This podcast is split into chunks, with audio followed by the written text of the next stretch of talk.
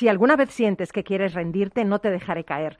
Cuando la esperanza se vaya, sé que continuarás. Nickelback. La banda canadiense de rock que no admite medias tintas. O la amas o la odias. Fíjate, de hecho, Arnold Schwarzenegger dijo eh, que Donald Trump era más odiado que Nickelback, algo que los de la banda respondieron recordándole ese personaje, ¿recuerdas Mr. Fritzy en Batman and Robin? Qué malos. ¿Estás en Rock and Talent?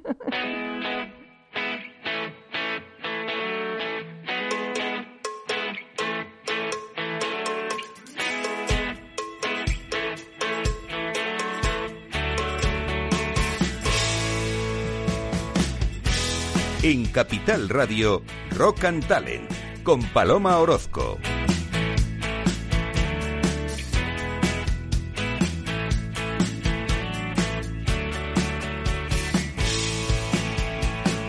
Bienvenido, bienvenida a Rock and Talent otro lunes más aquí, bueno, aquí aguardando a que estés conectando con nosotros ¿Sabes cuál es el pub más recóndito de Europa? Se llama Old Forge y está situado en el pueblo de Embery, el único asentamiento importante de la península de Coindart en Escocia, con una población de tan solo 100 personas. Allí no hay paradas de autobús, ni siquiera hay teléfonos. Bueno, pues en el libro Guinness de los récords aparece como el más remoto de la Gran Bretaña continental. A Old Forge solo se puede llegar de dos maneras. O tomas un ferry desde el pequeño puerto de Malgate, al que accedes previamente en tren, que se encuentra a 9 kilómetros del pueblo o te tienes que poner andando una travesía a pie tres días por una de las zonas más aisladas de Europa Occidental. O sea, creo que debes saber la cerveza cuando llegas genial, después de haber trabajado tanto para llegar a tomártela. Bueno, pues lo increíble es que a este pub le ha salido un duro competidor. Algunos clientes, hartos del mal genio del propietario, han decidido montar su propio pub en la acera de enfrente.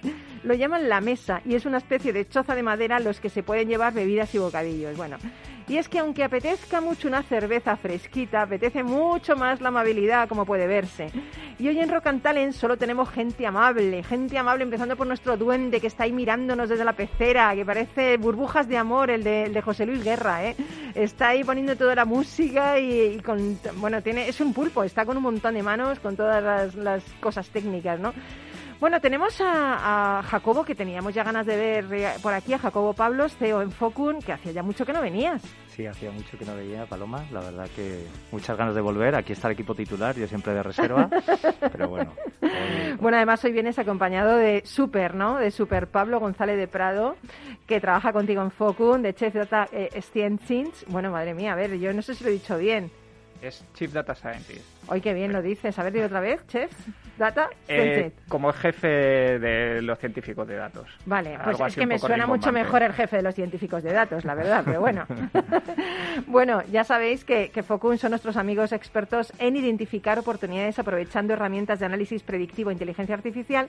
Y hoy, en nuestra sección Rock and Challenge, eh, nos van a hablar de qué, de qué le interesa de verdad a la gente, o sea, hacia dónde va la tendencia, el mercado en inteligencia artificial y machine learning, porque es que fuera de micro me han enseñado unos datos y unas cifras que me he quedado loca, loca. No, no sabía cosas que me que bueno van a contar y yo creo que te va a interesar un montón, ¿no, Jacobo?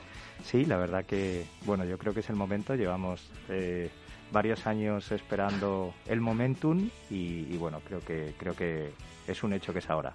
Genial. Y luego eh, contactaremos con Suiza, porque está allí Luisa Garzón, escritora y periodista emprendedora, que junto a Patricia García, que es una de las mejores jugadoras de rugby del mundo, han presentado un proyecto solidario que se llama La Huella, Historias para Cambiar el Mundo. Y bueno, son dos mujeres súper poderosas que, están haciendo mucho, ¿no? Por, gente desfavorecida a través del deporte, ¿no? Contactaremos con ella. Y también eh, estamos esperando que venga Carlos Pucha Gibela, que, bueno, que se incorporará en el último tramo del programa porque nos va a hablar de un libro que a mí me interesa especialmente, Cómo me convertí en millonario. de Eugenio Puertas, que por cierto yo le he anunciado en redes como huertas, porque tengo ganas ya de ver las huertas, de irme de veraneo, pero no, no, es Eugenio Puertas, ¿vale? Eugenio Puertas. Bueno, pues cuando quieras, Duende, estamos ya preparados para comenzar esta aventura que nos lleva al talento y al rock más excitante. Así que vámonos.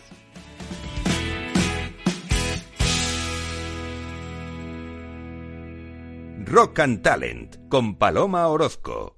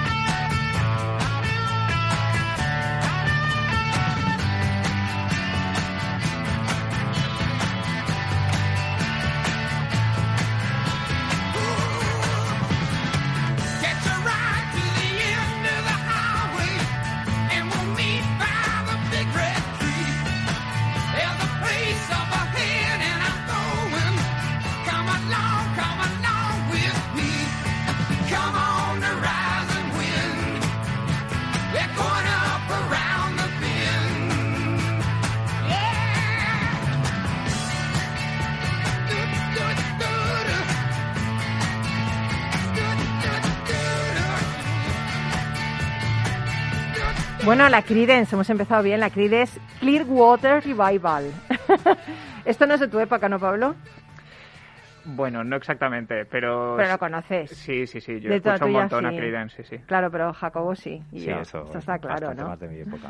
Bueno, pues tenemos a dos, dos super expertos para iniciar esta sección que cada vez me gusta más, sección Rock and Challenge, talento, imaginación, compromiso, con nuestros amigos de Focun, de los que cada semana aprendemos que lo que no se mide no se puede mejorar. Y yo la verdad es que cada vez lo aprendo más, ¿eh? Estoy ya obsesionada con el tema de los datos, os lo prometo. Voy por la calle y voy midiendo las cosas, voy, es una cosa ya, te- me habéis contagiado Ten totalmente. cuidado, no te hagas daño. Y, y bueno, como siempre, sabes, desde, un punto de vista didáctico, vamos a, a quitarle ya rato este asunto de los datos. Genial. Bueno, Jacobo Pablo y Pablo González de Prado en Focum vamos a hablar, mm, vamos a situarnos, ¿no? Vamos a poner en contexto eh, la inteligencia artificial y el machine learning. Recuerdo un programa donde Emilio nos eh, habló de la diferencia porque hubo una consulta de un oyente y la verdad es que me enteré muchísimo, ¿eh? que es parecido pero no es igual. Y me, enteré muchísimo, ¿no? Y además me encanta porque siempre lo hacéis muy didáctico para gente que no somos expertas en este, te- este- expertos en este tema, ¿no? Pero me gustaría situar esto, la inteligencia artificial el machine learning en contexto, ¿no? ¿Qué es lo que le interesa de verdad a la gente? ¿Por, por dónde, hacia dónde? ¿Qué tendencias eh, van? eh, ¿Por dónde va el mercado en, en esto de la inteligencia artificial y machine learning? Situarnos un poquito, ¿no? Sí, bueno, lo, lo primero es eh, el problema, ¿no? Al final, siempre para pensar una solución y qué tecnología utilizas, lo primero hay que analizar un poco el problema. Y la realidad es que hay muchísimos datos desestructurados, eh, eh, muchísimos de ellos en texto. Esa es una de las razones por la que est- estamos tan centrados en el tratamiento de texto en Focum. Em, y, em, y realmente esos datos se necesitan para, para tomar decisiones. Em, eh, y muchos de esos datos, además de ser desestructurados, el problema es que no están equilibrados. Ahora Pablo hablará un poco cómo, cómo estamos abordando este problema. ¿no? Y respecto a la demanda, la, la realidad es que todo el mundo, cuando piensa en inteligencia artificial, piensa en, una, en un software, que, que eso es lo que le interesa a la gente, que por supuesto que, ataca un problema concreto en tu end eh, y, piensa en cuál es la herramienta, cuál es el- la aplicación web, mobile, ¿no? Eh, pero la realidad es que la demanda no, no está ahí. Eh, por supuesto que es una parte de esa tarta, pues, pues hablo así poco de memoria, pues venimos de 2017-2018 en Europa con una demanda en torno a 6.000 millones. Aquí todos los datos son ordinarios. Ahora, pues yo creo que se va a cerrar como unos 27-28.000 millones. En- Mm, madre pero mía. es que en el, 2000, en el 2024 nos vamos a 110.000 Pero, millones. pero este crecimiento tan grande. Bueno, eh, la realidad es que los datos que eran dentro del negociado de los equipos de IT, eh, a día de hoy eh, forman parte del día a día de los equipos de negocio y eso es lo que lo que ha generado pues pues este crecimiento más luego pues bueno todas las posibilidades de reducción de costes de almacenamiento, computación, los Amazon, Azure, etcétera, etcétera, ¿no? Y pero la verdad que dentro de esa tarta, ¿no? Que ya de por sí es enorme, el mayor porcentaje se centra en, en un aspecto que, que se denomina servicios, ¿no? Que yo creo que no le, no le ha encontrado cuál era el, Pero, el- pero ¿qué significa servicios? Bueno, pues es ni más ni menos que adaptar eh, los datos eh, eh, a, a las casuísticas, a los casos de uso específicos. Y claro, tú, por poner un ejemplo, tú tienes un modelo de, por ejemplo, conteo de vehículos. Eh, y ese modelo puede ser muy eficiente con unas precisiones. Mañana te llega otro cliente y te dice, oye, mira, es que yo lo que necesito es contar personas, o pájaros, o postes de teléfono. Bueno, pues el reto es que ese modelo eh, sea lo más eficiente posible, lo más preciso, se gaste el menos tiempo de computación, de horas de data scientist, etcétera, para que ese modelo eh, siga siendo preciso. Y más cuando eh, algunas de lo que le llamamos etiquetas eh, dentro de esos datos, pues hay algunas que están muy poco representadas. Al final, si tú tienes unos datos eh, eh, multietiqueta donde hay tres etiquetas y una de ellas, o 300, y cinco de ellas están muy, muy poco representadas, el modelo funciona un poco como un Claro, humano. lógicamente. No les da mucho valor, ¿no? Y eso es un poco lo que desde Focum pues llevamos trabajando mucho tiempo en ese en ese dentro de nuestra plataforma de inteligencia artificial. A mí eh, has dicho algo que me, que me gusta mucho y cuando empecé yo a aprender de todo esto eh, me, me llamaba la atención porque me parecía que todo estaba basado en la cantidad y calidad de los datos. Pero vosotros eh, estáis basándolo también en el equilibrio de esos datos, ¿no? Que es más o menos lo que está diciendo Jacobo, ¿no? O sea, no se trata de los datos que tengo, de la cantidad y la calidad de esos datos, sino cómo funcionan en equilibrio. ¿Qué es esto? Pablo. correcto, pues la verdad es que Jacobo en dos palabras ya lo explica bastante bien. O sea, tú cuando tienes datos, eh, estos datos, aunque individualmente puedan ser muy buenos, eh, luego tú imagínate que quieres eh, clasificar imágenes. Tienes, por tanto, distintas categorías. Es importante que la colección de imágenes que pertenecen a cada categoría que tú tienes para entrenar este modelo estén aproximadamente equilibradas entre sí, ¿no? Y puede ser esto al final incluso más importante que la cantidad bruta de datos. Claro. Por poner un ejemplo muy tonto, ¿no? Estás clasificando perros por un lado, gatos por otro, y tienes 100 imágenes de cada tipo. Son pocos datos, pero para un, para un reto de este tipo podrían ser suficientes. Es un dataset que está bien equilibrado. Ahora, si te viene otro cliente que tiene 9.000 mm, imágenes de perros y 10 de gatos, aunque tiene muchas más imágenes y pueden ser incluso de mayor resolución, todo lo que quieras. No está equilibrado. No está equilibrado. Y, ponte en el lugar del modelo, ¿no? Lo que está oyendo es perro, perro, perro, perro, perro. Pues al final te responde perro y se olvida de los gatos, ¿no? Entonces necesitas reintroducir un poquito el, equilibrio en estos datasets. Qué bueno, o sea, es que mm, entonces vosotros sois unos super expertos en adaptar esos datos en adaptar esos datos. ¿Estáis trabajando ya en algo así para dar eh, satisfacción a esta demanda global? ¿Estáis trabajando en algo? ¿Se puede contar o es un secreto esto como la NASA? Eh, a medias. Eh, ¿Cómo que a medias, Pablo? Mira, me dejes así. a dime. ¿Qué? A ver. estamos eh, trabajando, bueno, hemos desarrollado una colección de algoritmos para estos problemas y estamos en concreto trabajando en un proceso de, patente para, para, esto del equilibrado de, de, los datos, ¿no? Qué bueno. Porque esto no, no, no existe. Bueno, no existe como vosotros lo hacéis. existen eh, algunas técnicas que para muchas casuísticas son, son apropiadas, pero luego en el mundo real, en, nuestra experiencia diaria, nos hemos encontrado con retos en las que, no eran suficientes. Eh, por ejemplo, hay, sin entrar mucho en detalles de cliente y demás, eh, tuvimos un, todavía estamos trabajando un proyecto en el que literalmente tenemos millones de documentos, además documentos largos, que es un reto especial en el campo, eh, que el cliente necesita eh, que clasifiquemos en miles de categorías, literalmente miles. Y además, como ha dicho Jacobo, el punto crucial es que es multietiqueta. Un único documento puede pertenecer a ninguna categoría o a diez. ¿Pero cómo se hace eso? Dios mío, me parece súper difícil.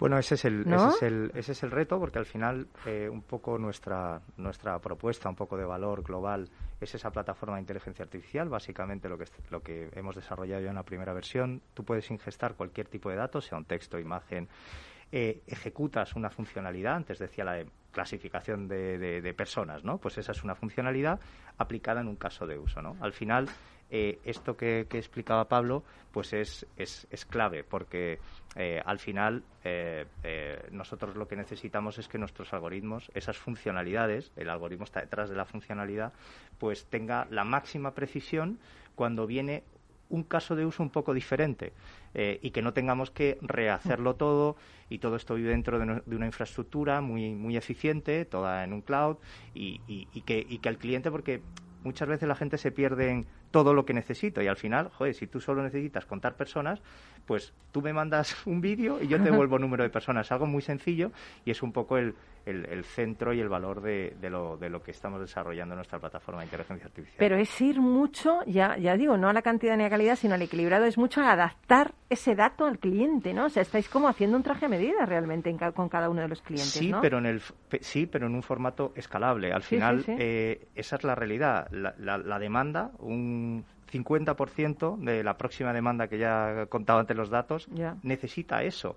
Y, por tanto, pues sí, por un lado, eh, tiene que ser en cierta medida a medida, pero por otro lado tiene que ser ágil, mm. eh, porque así, si no, ni la compañía escala, ni tampoco eh, eres capaz de dar servicio a muchos clientes, porque te pasa por encima la, la, la, customización, ¿no? Al final tienes que tener una plataforma que sea muy ágil y que si llega alguien con una que necesita una funcionalidad parecida, pues que ese fine tuning de, ese algoritmo pues sea, sea muy rápido, ¿no?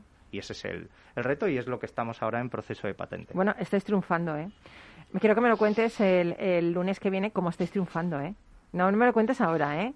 Porque Pablo, Pablo es más reservado, dice, yo no te puedo dar nombres, ¿no? Pero el lunes me quiero que me deis todos los nombres, ¿eh? El lunes que viene, que además estáis petando el mercado, estáis haciendo cosas increíbles y además nos habéis elegido para contarlo, quiero que nos lo contéis. Por eso no quiero que nos lo avancéis ahora, ¿no? Pero, pero es difícil, Pablo, trabajar en esto. Es difícil, porque es que tú me hablas de millones de datos, me hablas de, de, ese equilibrio de los datos, de... Que es difícil esto. Yo, yo me parece un mundo increíble, vamos. Porque además te digo una cosa, es que las empresas, si no tienen la interpretación, tienen los datos, pero si no tienen la interpretación de esos datos, es que no pueden trabajar. O sea, yo cada vez lo veo más claro. Sí, sí, esto que mencionas es también, justo ahora estamos eh, trabajando mucho en esto de la interpretación, eh, porque para el cliente efectivamente es, es muy importante, ¿no? Tú, Imagínate, te viene un cliente y dice, oye, es que necesito que me clasifiques, me identifiques a los clientes a los que les va a pasar esto, y tú les haces un modelo perfecto y dices, pues mira, este, este modelo dice que para este cliente 0,73 te quedas igual, ¿no?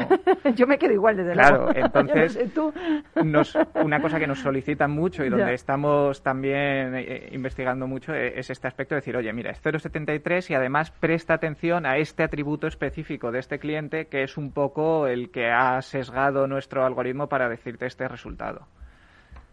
¿Y alguna anécdota? Eh, ¿Alguna anécdota que nos queráis contar? Que me apetecería que me contaréis alguna anécdota en esta implantación, en lo que estáis llevando a cabo con muchos clientes. ¿Alguna cosa que eh, podáis contarnos? Bueno, una anécdota eh, interesante fue enfrentarnos a ese problema de millones de documentos, en concreto más de 4 o 5 millones de documentos, en este caso jurídicos, donde había más de 10.000 etiquetas y donde, como explicaba Pablo, eh, algunos de los documentos estaban en varias etiquetas, ¿no? Y había, recuerdo, algunas etiquetas, eh, había algunos documentos eh, que, que, solo estaban presentes a lo mejor en 25 etiquetas. Claro, imagínate cuando, cuando ese clasificador tiene que asignarle una etiqueta tan infrarrepresentada, ¿no? Pues eso la verdad que fue un grandísimo reto del equipo, de todo el equipo de Pablo. Y, y bueno, la verdad que que, ha conseguido ha conseguido reducir muchísimo tiempo en el, en el día a día del cliente y, y sobre todo en el futuro, porque los documentos siguen viniendo. Oh, ¿Cuánta gente sois ya en Focus? Un montón, ¿no? Somos bastantes personas, la verdad. Ahora estamos en una fase determinando nuestra transición a producto. En, en esta plataforma es el reto al que, al que eh, queremos terminar de, de escalar la compañía y, bueno, eh, sí que sí que tengo miedo porque pronto estaremos por encima de los 80, 90 personas. Madre mía, madre mía, madre mía. En un par de años. Pero, pero tú que además lideras este superproyecto, Jacob, ¿tú te esperabas esto hace poquito, no? Que, que estáis en el mercado, ¿cuánto tiempo? Sí, eh, realmente llevamos cuatro años escasamente. fíjate, eh, cuatro años. Hablamos del crecimiento del tema de, la inteligencia artificial en Machine Learning, pero vuestro crecimiento es para otro programa. El, ¿eh? mayor reto, el mayor reto es conseguir mantener el nivel de excelencia en el talento que tenemos. Uno de los objetivos, estamos en proceso de, abrir oficina en, en, otras, en otras regiones, siempre en Iberia. Estamos en conversaciones para abrir Lisboa, ya tenemos un, un espacio en Alicante, porque uno de los de mis obligaciones principales es que la gente trabaje a gusto la compañía. Y, y bueno, el, el, mundo ha cambiado, yo tampoco soy excesivamente mayor, pero, pero, pero eh, los chicos de 25, 26 años ya no, ya no, la variable económica ya no es la más importante, ¿no? Entonces el poderles aportar, lo están haciendo Google, lo están haciendo muchas compañías, esa, esa flexibilidad de, oye, pues ahora trabajas eh, por ejemplo, mm, dos meses en Alicante, ¿no? Pues es una maravilla, donde ya tenemos eh, un espacio desde el 10 de julio en el Hub Tecnológico de, Alicante. Y, bueno, pues iremos mucho para allá, para ver a gente por allí. Oye, y los perfiles que tenéis son la pera, ¿eh? Porque vamos, en nuestro Super Emilio eh, experto en física cuántica. Eh, tú, Pablo, que eres un crack también en lo tuyo, jefe de científicos. Bueno, yo nunca había entrevistado a un jefe de científicos. bueno, los hay en todas las empresas ahora. ¿eh? Esto de darnos títulos rimbombantes es algo que nos gusta mucho. Pero sobre eso te quiero, quiero desmitificar también una vez más. En nuestra empresa es verdad que tenemos varios doctores y demás, pero también hemos eh, contratado a unas cuantas personas mm, recién salidas, vamos, de hecho, incluso antes de acabar Apostáis por el talento, ¿no? Por el talento joven también. Y han respondido, la verdad es que fantásticamente qué bien. bueno, qué bueno. Que nadie se piense que no puede entrar en este mundo si no es catedrático. Ya, me imagino. No, no, no, no, en absoluto. No, y una cosa que hacéis muy bien es que, aunque tengáis eso, ¿verdad? Yo siempre lo he dicho, aunque tengáis ese conocimiento, que es buenísimo, y esa experiencia, cuando explicáis, cuando venís aquí a explicarnos, lo bajáis mucho a la tierra. Para gente como yo, yo lo agradezco para entenderlo, básicamente. eso, Paloma, es de verdad, es nuestro día a día. Es que es muy bueno porque estáis también educando a la gente en, esto del Machine Learning. Pero ya no solo nuestros clientes, nosotros un más o menos un 20% de, tanto en el equipo de Pablo como en el equipo de Adrián, dedican a formarse y, ese, y esa, ese reto didáctico eh, es nuestro día a día. Al final, yo tampoco soy técnico y, yo necesito entender hacia dónde estamos enfocando el proyecto. Y yo les, les esfuerzo, no, es bastante sencillo porque tiene mucha capacidad de, didáctica, a que a que las cosas se entiendan. Y luego, por supuesto, al cliente, claro, solo faltaría. Genial. Bueno, pues lo dejamos aquí. Eh, nos vamos a ir, nada, muy poquito a, a Publi. Enseguida seguimos. Oye, enhorabuena por todo lo que hacéis. Eh, me reservo una pequeñita enhorabuena para el lunes que viene, porque os lo merecéis también, no lo quiero desvelar. Seguimos aquí en Rocantalín, se acaba de incorporar nuestro Carlos Pucha Gibela, nuestro super crack. ¿Cómo me convertí en millonario? Pero esto no es por ti, ¿no? No, vale. de momento no. Luego no lo cuentas. Seguimos en Rocantalín. Chao, hasta ahora.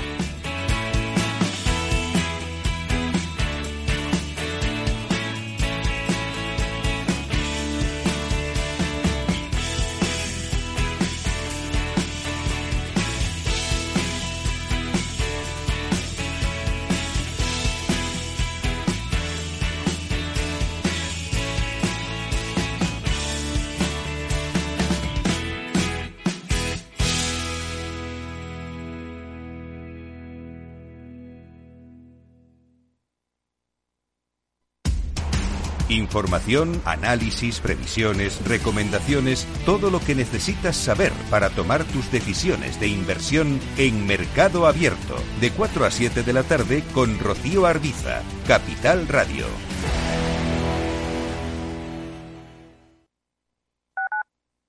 Capital Radio Madrid, 105.7.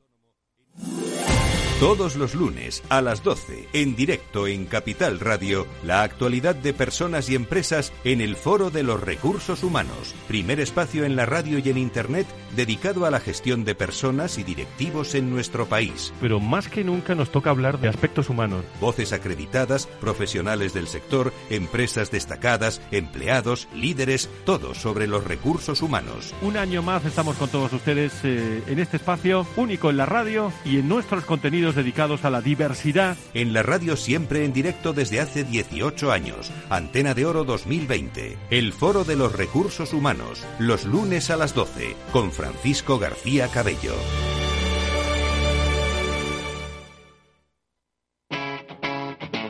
Capital Radio.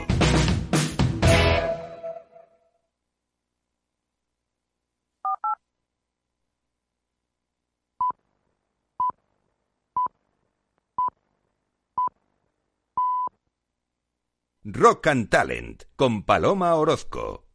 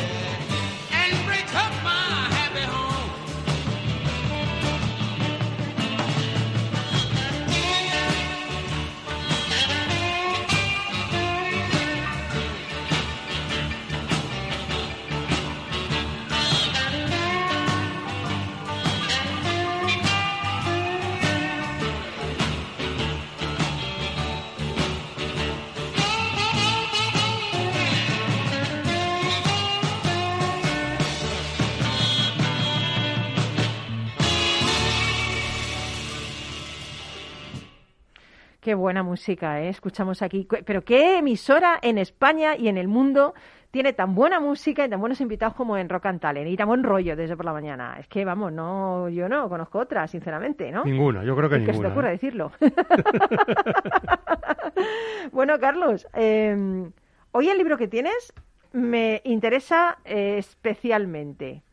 Primero, ¿por qué? ¿Por qué? pero primero he de decir que he de pedir disculpas a este Puertas, a Eugenio Puertas, porque es que pone Eugenio Carrero Puertas. Exactamente, ese, es, ese es, su nombre. Vale, y yo le, le, he dicho huertas, que es más bonito, porque huertas es que me suena a verano ya, ¿sabes? Están ahí en la huerta con los tomates, los pepinos. Perdona, Eugenio, también es muy bonito puertas. Las puertas que se No, abren. además las puertas hacia un futuro mejor, o sea, Claro, claro, sí, bien. sí, todo podemos cogerlo Claro, como claro. queramos. Bueno, eh, bueno, primero, antes de empezar, Carlos, ¿cómo vas con tu lecto-lectura? ¿Esto de lectura rápida? Pues realmente es algo sorprendente, porque ya sabes que yo siempre he sido un ávido lector, pero ahora con estas técnicas eh, realmente estoy comprendiendo mejor y leyendo más rápido. Madre mía. Eh, Con lo cual estoy liberando tiempo para hacer otras cosas, no solo. O sea, ya no te lees más. un libro a diario, ya te lees dos. Podría mía. leer dos, Madre depende del mía. objetivo que tenga cada uno, ¿no? Madre mía, Pero madre sí, sí, mía. funcionan sorprendentemente bien estas técnicas. ¿eh? Bueno, bueno, las tendré que probar. Yo donde esté la tranquilidad y leerme un libro con mucho tiempo, pero bueno, yo tendré que probarlo. Decía que me interesa especialmente este libro porque es cómo me convertí en millonario. ¿Este Eugenio es millonario? Eh, es una buena pregunta y yo he traído este libro porque hay muchos libros sobre cómo ser millonario, etcétera, y realmente estamos saturados y hay mucho charlatán. Sí. Entonces, él lo dice Y clara- mucho millonario. no aquí, pero mucho millonario. Él lo dice claramente. Él no es millonario.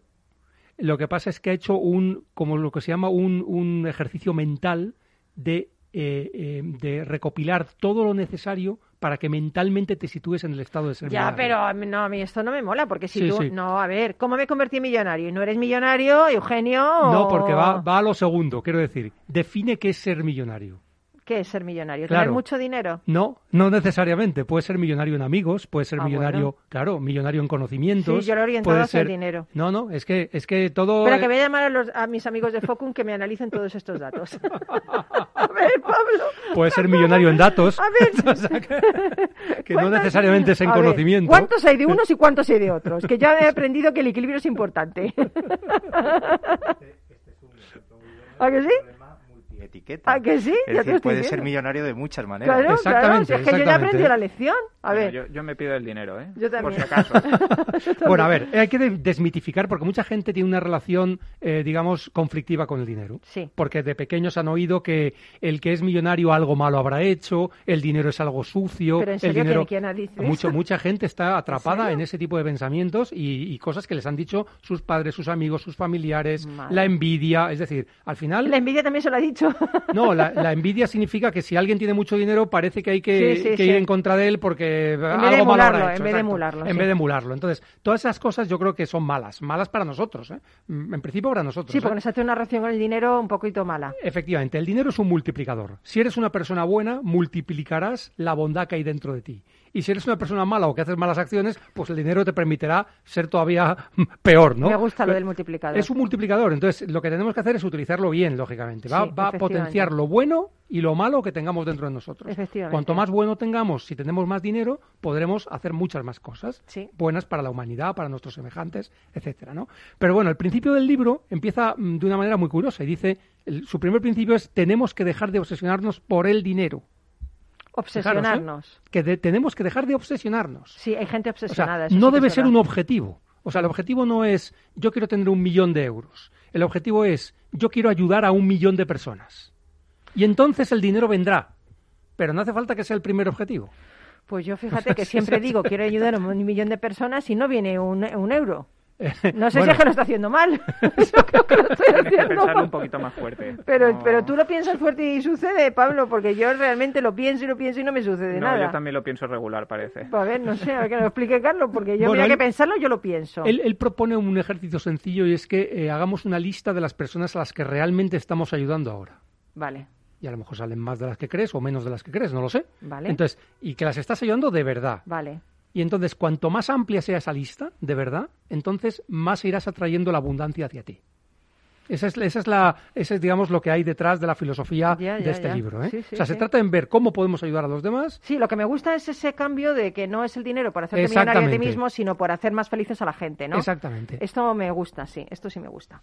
Y luego habla también de, de- de nuestras habilidades, es decir, nuestros talentos. Lo famoso que cada uno tenemos una misión que cumplir, o varias, o un talento que desarrollar, y tenemos que identificarlo y convertirnos en alguien realmente bueno en esa, en esa habilidad, en esa disciplina, en esa materia, para poder realmente ayudar a los demás a, a conseguir también sus propios objetivos. ¿no? Sí. O sea, esa es una, esa es, eso es algo interesante, ¿no? Y, y claro, ¿cómo con- nos conseguimos en alguien, eh, no convertir en alguien realmente muy bueno en algo? Bueno, pues mm, yo siempre hablé de que había que elegir 10 libros, creo que lo he dicho en algún otro Sí, programa, sí, sí. 10 libros muy buenos sobre algo, los asimilas y ya sabes más que el 95% de las personas que hay en el mundo. Él propone otro método aparte de los libros. Eh, elige una lista de 10 personas que hagan las cosas realmente bien en la disciplina donde tú quieres destacar e intenta imitarles, intenta emularles, intenta comprender cómo han llegado hasta allí, qué medios han utilizado, cómo se comportan, cuáles son sus hábitos. Y todo eso nos eh, permitirá seguir avanzando en el camino de ser millonario en lo que nosotros queramos, ¿eh? ya digo, puede ser millonario en conocimientos, millonario Ya, en, ya. en- en- amigos, millonario en... ¿Y, y te pongo en un aprieto? A ver, ponme en un aprieto. Venga, voy a poner en un aprieto a los tres. En aprieto, venga, una pregunta. ¿Cuál es la persona a la que tú quieres emular? Una pregunta ¿Cuál es la ¿eh? primera? ¿Cuál es la primera? Porque si hay que poner 10, es que vamos, la primera cuál sería. La primera persona que viene a mi mente cuando me has hecho la ¿Sí? pregunta es mi padre, que desgraciadamente falleció hace dos años. Ya. Porque me parece la mejor persona que ha habido en el mundo. O sea, la bondad. Sí. ¿Y Pablo? Eh, yo la verdad es que no te sé decir así nadie. Pues Pablo, hijo, has estado muy poco, muy poco hábil porque está aquí tu jefe. Se fue- Jacobo, Pablo. Hubiera sido Estás por demasiado, ahí, ¿eh? demasiado barato. Has ¿no? ¿no? perdido una oportunidad de quedar bien, pero no te puedes imaginar cómo. ¿Y Jacobo? No, porque entonces me hubiera sorprendido de manera negativa. y- Pablo, Pablo no toma decisiones así a la ligera. Con, Ah, no, no, los científicos. ¿Y tú, Pablo? Digo, Jacobo, perdón. Eh, Pues yo la verdad que muy muy parecido a Carlos. Yo, yo mi madre sin duda. Yo es la primera persona cuando estabas formulando la pregunta ya lo tenía claro. Qué bueno, ¿eh? Qué bueno que tengamos ese referente tan cerca, ¿eh? Qué bueno que tengamos ese referente tan cerca. ¿Y tú, Paloma, que aquí no te Yo- escapas? Yo ya, es que voy a decir exactamente lo mismo. Yo, mi padre y mi madre. yo los dos. Porque quizás sí que es verdad que cuando tienes unos buenos padres y te inculcan una serie de valores y algo positivo y la bondad, ¿no? Pues realmente sí que intentas eh, pues ser merecedor de esa familia, ¿no? Por así decirlo. Ser, eh, entonces es bonito Yo es eso. que creo que todo se construye. No, no dudo que haya gente brillante y exitosa que haya llegado con, con otras fórmulas, pero yo creo que si generalizamos, el ser buena persona, yo creo que es muy sinónimo de, Total. de éxito. Totalmente, totalmente. Bueno, eh, ¿Dice eso algo, Eugenio? a ver, evidentemente habla de que, de que las cosas valiosas realmente se consiguen con esfuerzo. Es Sí, decir, sí. siempre recordamos aquello que nos ha costado más conseguir. Sí. Si algo nos lo regalan, pues parece como que no tiene tanto valor, ¿no? O si lo conseguimos porque nos han enchufado, por ejemplo, pues esto, pues al final el valor que nosotros le damos nos- nosotros internamente es menor, ¿no? Y ahí habla de tres conceptos que normalmente se confunden con tener mucho dinero, que son abundancia, riqueza y prosperidad. Y él los Son define diferentes, y son ¿eh? muy diferentes. Sí, sí, ¿eh? sí, sí. Abundancia realmente es el excedente que nos queda de un recurso determinado. Puede ser tiempo, alimentación, salud, libertad, afecto. ¿eh? Eh, riqueza, en cambio, es un estado temporal. Eh, o definitivo, según el caso, ¿no? Pero se refiere a la cantidad de recursos que poseemos en un momento determinado, a nivel personal, familiar, etcétera, ¿no? Y la prosperidad es el curso favorable de aquello que se emprende. No es algo que logramos, sino que es algo que sintonizamos a medida que sanamos en nuestro interior. Por lo tanto, eh, está bien eh, tener el objetivo de tener las tres cosas, ¿no? Abundancia, riqueza y prosperidad, y cada uno de nosotros tendremos que definir qué es para nosotros eh, ese concepto en nuestra vida, para que sepamos dónde tenemos que poner el foco, ¿no? Porque si no, estamos desnortados. Qué bonito, estamos desnortados, o sea Sí, que sí. perdemos el norte, vamos, Exactamente. directamente. Eso es. De todas maneras, tú que eres trader, ¿no? Sí, así es. Eh, tú tienes una relación con el dinero especial. Eh, es verdad que, el- que en, el- en la profesión de trader el dinero es, digamos, la materia prima con la que trabajamos, ¿no? ¿Cuál es el objetivo de un buen trader? Eh, obtener una ventaja frente al mercado que nos permita sacar un rendimiento, sacar un rendimiento en forma de dinero, ¿no? Y de hecho tiene mucho que ver con lo que hemos, habéis hablado antes, porque yo utilizo machine learning en los robots y en los sistemas que programo para poder obtener esa ventaja en el mercado. Y es otro camino hacia la prosperidad también. El problema es que está lleno de peligros porque también hay mucho charlatán, hay mucha estafa por ahí circulando y, intentando convencerte de que en tres meses puedes hacerte millonario, que eso es mentira. O sea, eso es mentira en, cualquier caso. Es decir, eh, eh, es más, ni siquiera si te toca la lotería es cierto, porque normalmente si tú no tienes una mentalidad preparada para aceptar esa riqueza, la vas a perder. En tarde o temprano vas a perder esa, esa abundancia que te ha llegado un poco por azar. ¿no? Bueno, pues en los mercados financieros pasa lo mismo. Es un entorno caótico, es un entorno muy complicado y es verdad que los algoritmos aquí nos permiten o nos ayudan a obtener ciertas ventajas que nunca son permanentes, siempre son transitorias y hay que ir adaptándose precisamente a, esa, a esas ventajas. ¿no? Es el fine tuning que hablaba antes Jacobo, ¿no? de ese ajuste fino que hay que hacer eh, periódicamente para poder adaptarse al mercado. Además defiendes la libertad financiera, que lo pones hasta en tu LinkedIn. Sí, claramente. Es uno de... A ver, a mí me gustaría ayudar a otros a conseguir la, la libertad financiera y en ese camino conseguirla yo mismo también. ¿eh? Ahora, la libertad financiera es un término que también se ha hablado mucho sobre él eh, yo lo defino como la capacidad de tener los recursos que te permitan elegir la vida que tú quieres llevar. Es decir, hay, hay, gente que está atrapada en un trabajo que no le gusta porque no tiene más remedio y tiene que pagar las facturas a fin de mes. Pero qué bueno sería que tuviera la cantidad de recursos suficiente para decidir ahora realmente qué quiero hacer con mi vida, independientemente de las necesidades económicas y materiales. ¿no? Eso es la libertad financiera. Además, yo pienso que, fíjate, el tema de lo de Ikigai japonés, ¿no? que todos tenemos una misión en el mundo, entonces a veces las personas se solapan un poco por el tema de, ganar algo rápido en, ahora en vez, de, en vez de luchar por su misión el futuro, ¿no? Entonces yo creo que todos venimos con un talento y que tenemos la obligación, ya no por nosotros, sino por la sociedad, de desarrollar en que somos mejores, ¿no? Y hay personas que se pierden un poco en el camino, se desnortan, que me gusta mucho esa expresión, en pos del dinero. Entonces es una pena eso, ¿no? Habla de eso Eugenio Puertas en su libro, precisamente definir aquello en lo que somos muy buenos, eh, aquello que realmente con lo que podemos contribuir al mundo y aquello que el mundo puede pagar porque hay a lo mejor algún hobby, alguna actividad que ahora mismo no es el momento, que resulta que no tiene mercado o que no hay suficientes personas interesadas Supongo que es un cruce entre lo que das, entre lo que puedes recibir, entre tus talentos y, quién está dispuesto a pagar por ello, ¿no? Y ahí en el centro estaría tu trabajo, ¿no? Justo, que sería el ¿Qué es lo mejor de este libro? ¿Para qué es lo que más te ha gustado? Mm, a mí lo mejor, lo mejor, eh, a ver, el consejo es eh, el tema de accionar. Es decir, de nada sirve aprender, formarse, etcétera, que está muy bien, si luego no actúas no te pones en marcha. Hay que ser proactivo. Y, ahí está el concepto de procrastinación, que es siempre dejar para mañana lo que podemos hacer hoy. Pues realmente insiste mucho en eso. más horrible. ¿eh? Es un concepto espantoso, pero todos hemos caído en él. O sea, por desgracia. No, no por ti, perdona. Bueno, yo, sí he caído muchas veces en él. Yo no, y Jacobo está diciendo que tampoco. o sea, perdona. Creo que en esta mesa eres tú el procrastinador. A ver, Nosotros vamos a ver. no, no Sed serios. Cuando estabais estudiando la carrera, no habéis dejado para el día siguiente estudiar los apuntes del examen que tenéis la semana, la semana mm, lo que sea. A ver si nos eh, remontamos entonces, pero yo creo que no. Ver, esto, de verdad, estáis siendo muy... Esto es como las folclóricas que dicen, yo no me arrepiento de nada. Pero vamos a ver. pues es lo mismo. pues yo sí me arrepiento. Pero no nos eches aquí porquería a nosotros y nosotros no procrastinamos, Carlos. Yo creo, yo creo que es un, es, un, es un nivel, es una filosofía. Claro, exactamente. yo, obviamente, siempre hemos dejado algo para mañana. Claro, pero a eso me refería. No, es nuestra línea de conducta, no es nuestra línea. Pero estamos hablando de, de lo que de verdad define procrastinar, Exactamente. que es el no enfrentarte de verdad a las cosas. Al final, a mí hay que decir, no, venga, pues mañana voy a barrer mi casa, pues para mí eso no entra. Claro, Yo no me siento que esté procrastinando por, por hacer eso, ¿no?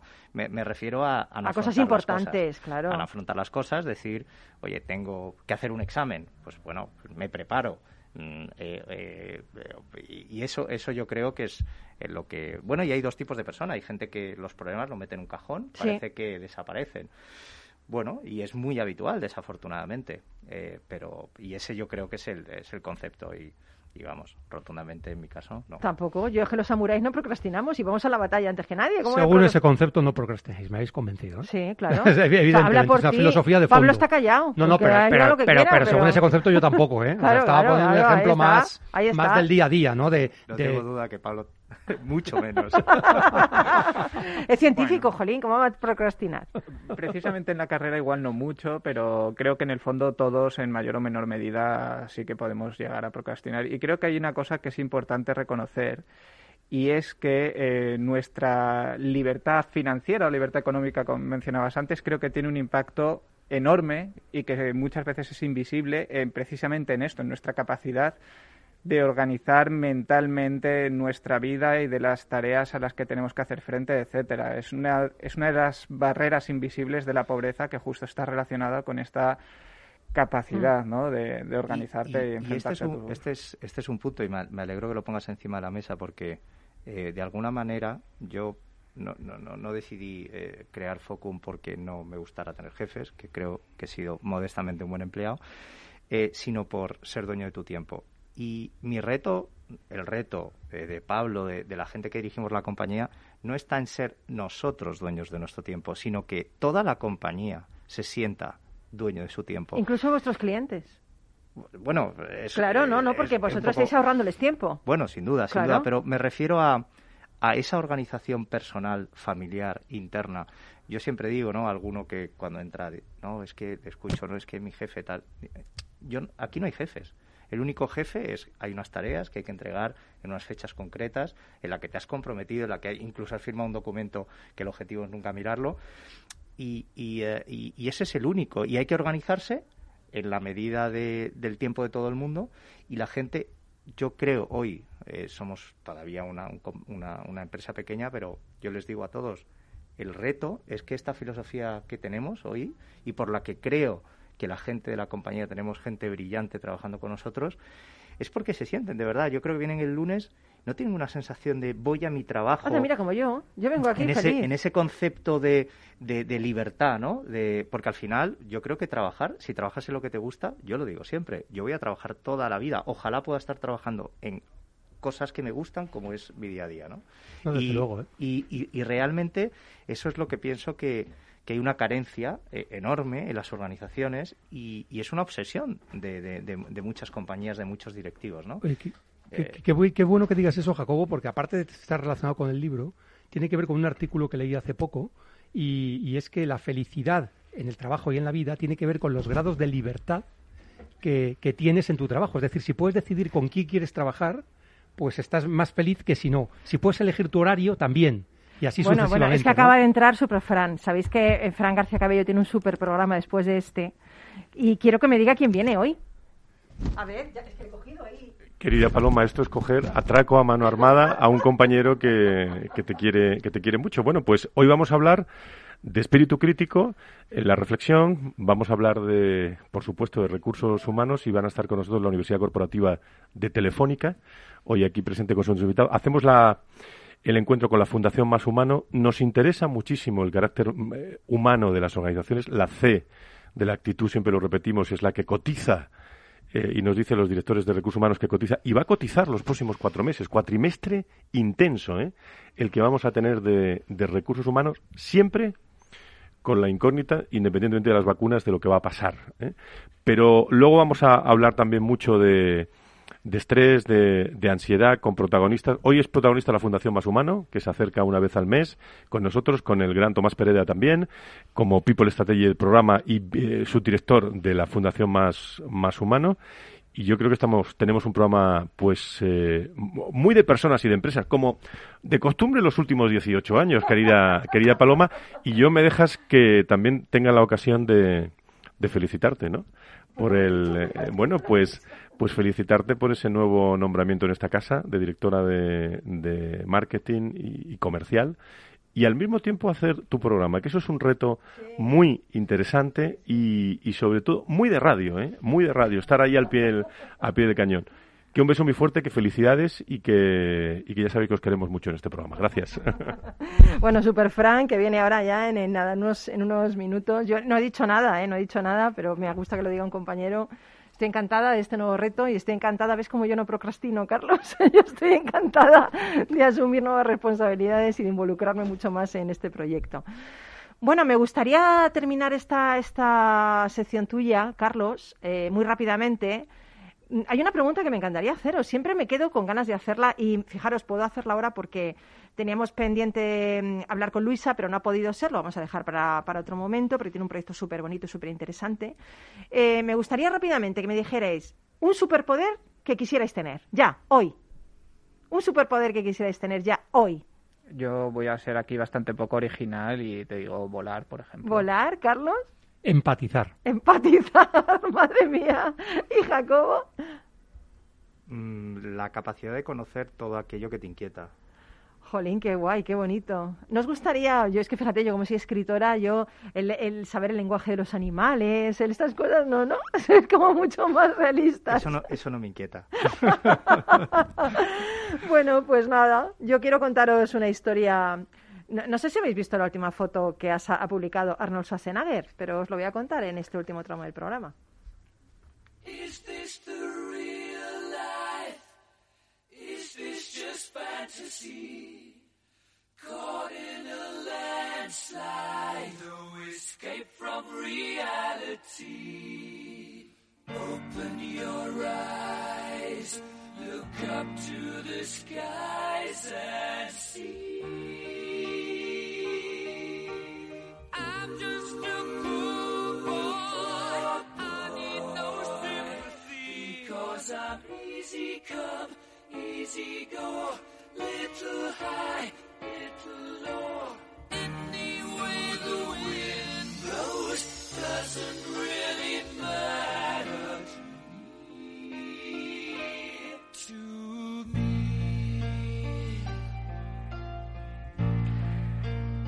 No sé si hablar o escuchar, porque esta canción me encanta. A ti también, ¿verdad, Carlos? Esta canción me encanta, es preciosa. Obra maestra. Qué fuerza tenía este hombre, qué fuerza tenía, ¿eh? Increíble. Bueno, yo quería contaros que hace poco el actor Arnold Schwarzenegger publicó en Instagram una foto del mismo durmiendo en la calle como un mendigo bajo su famosa estatua de bronce en Ohio, esa estatua que refleja su etapa como culturista. Bajo la foto puso el texto Cómo han cambiado los tiempos. Bueno, y cualquiera que vea esa foto pensará que lo pone porque el tiempo ha pasado y ya no tiene ese musculoso cuerpo que refleja la estatua, pero nada, nada más que nada más que esto, o sea, es todo lo contrario. Cuando era gobernador de California, eh, Arnold Schwarzenegger inauguró un hotel en Ohio. La administración del hotel le dijo que en cualquier momento podía ir porque siempre tendría una habitación preparada para él. Arnold ya no es gobernador y quería quedarse en el hotel, pero le dijeron que debía pagar la habitación y que además el hotel estaba lleno. Entonces el actor se metió en un saco de dormir y pasó la noche bajo su estatua en señal de protesta. Lo mejor, lo mejor, las dos reflexiones que hizo la mañana siguiente. Y una de ellas no fue el suelo está duro, no vuelvo a dormir en saco de dormir comida. Esa no es una reflexión. Las dos reflexiones que hizo fueron, la primera, cuando estaba en una posición importante siempre me felicitaban y cuando perdí esa posición se olvidaron de mí y no cumplieron su promesa. Por eso no confíes en tu posición, ni en la cantidad de dinero que tienes, ni en tu poder, ni en tu inteligencia, porque eso no durará. La segunda, no siempre eres quien crees que siempre serás. Nada dura para siempre. La gente va y viene, los intereses de cada cual cambian de la noche a la mañana. Hoy pueden abrazarte y mañana traicionarte o incluso pisotearte. El desafío entonces es aprender a escoger bien nuestras conexiones, desconectándonos de los tóxicos y oportunistas y tomarnos el tiempo para colocar en nuestros círculos de confianza aquellos que nos amen por lo que somos y no por lo que nos puedan sacar por interés o rechazar por desinterés. Bueno, creo que no se puede decir mejor. ¿Eh? Que queda fino el hotel, ¿eh? El hotel queda, vamos, el hotel queda filo filipino. Bueno, nos vamos, pero amenazamos con que regresar. Estamos aquí siempre que tú quieres todos los lunes, incluso los fines de semana también. Un gran abrazo de todo el equipo de Rock and Talent y no te olvides que en el código del guerrero no hay rendición, aunque tu cuerpo diga algo, alto tu espíritu que diga nunca. Así que venga, por el lunes, a por el martes, a por el miércoles, a por el jueves, a por el viernes, por el... Un besazo. Chao, nos vemos por aquí.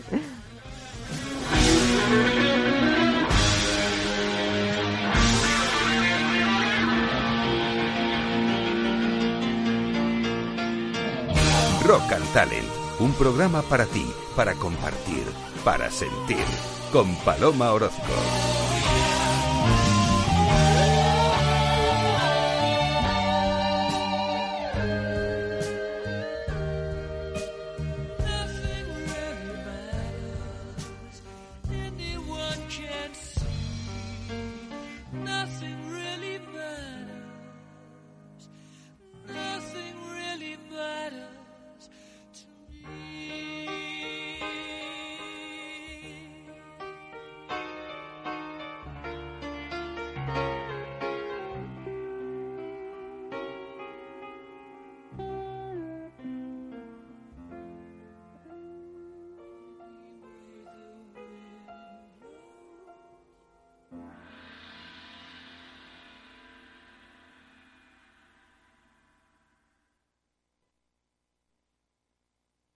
Amaneces antes que el sol y conviertes la vida en nueva vida.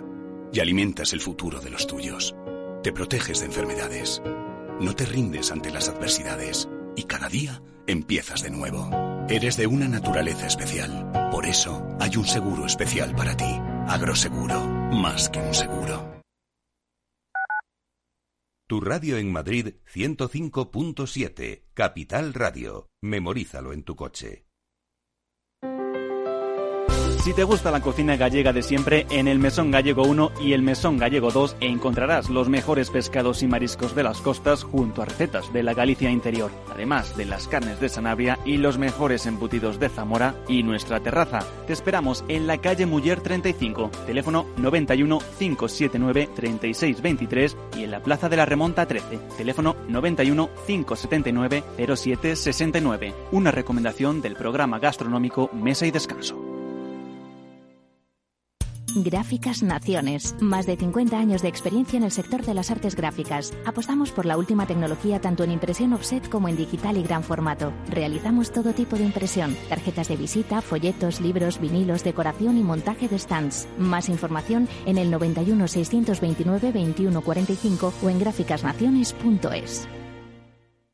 Disfruta de la mejor cocina gallega en Montes de Galicia. Todo un clásico moderno en el barrio de Salamanca. Disfruta de la variada dieta atlántica, de las mejores carnes y pescados tratados con respeto y transparencia y regados con una de las mejores bodegas de la zona. En grupo, en familia o en pareja, Montes de Galicia te ofrece el espacio perfecto en cada ocasión. Si te gusta el pádel, en Capital Radio tenemos tu espacio. Todos los martes a las 22 horas saltamos a la pista para contarte la actualidad del World Padel Tour, los torneos amateur, las novedades de las marcas y toda la actualidad relacionada con el segundo deporte más practicado de España. Esto es Padel, los martes a las 10 de la noche en Capital Radio.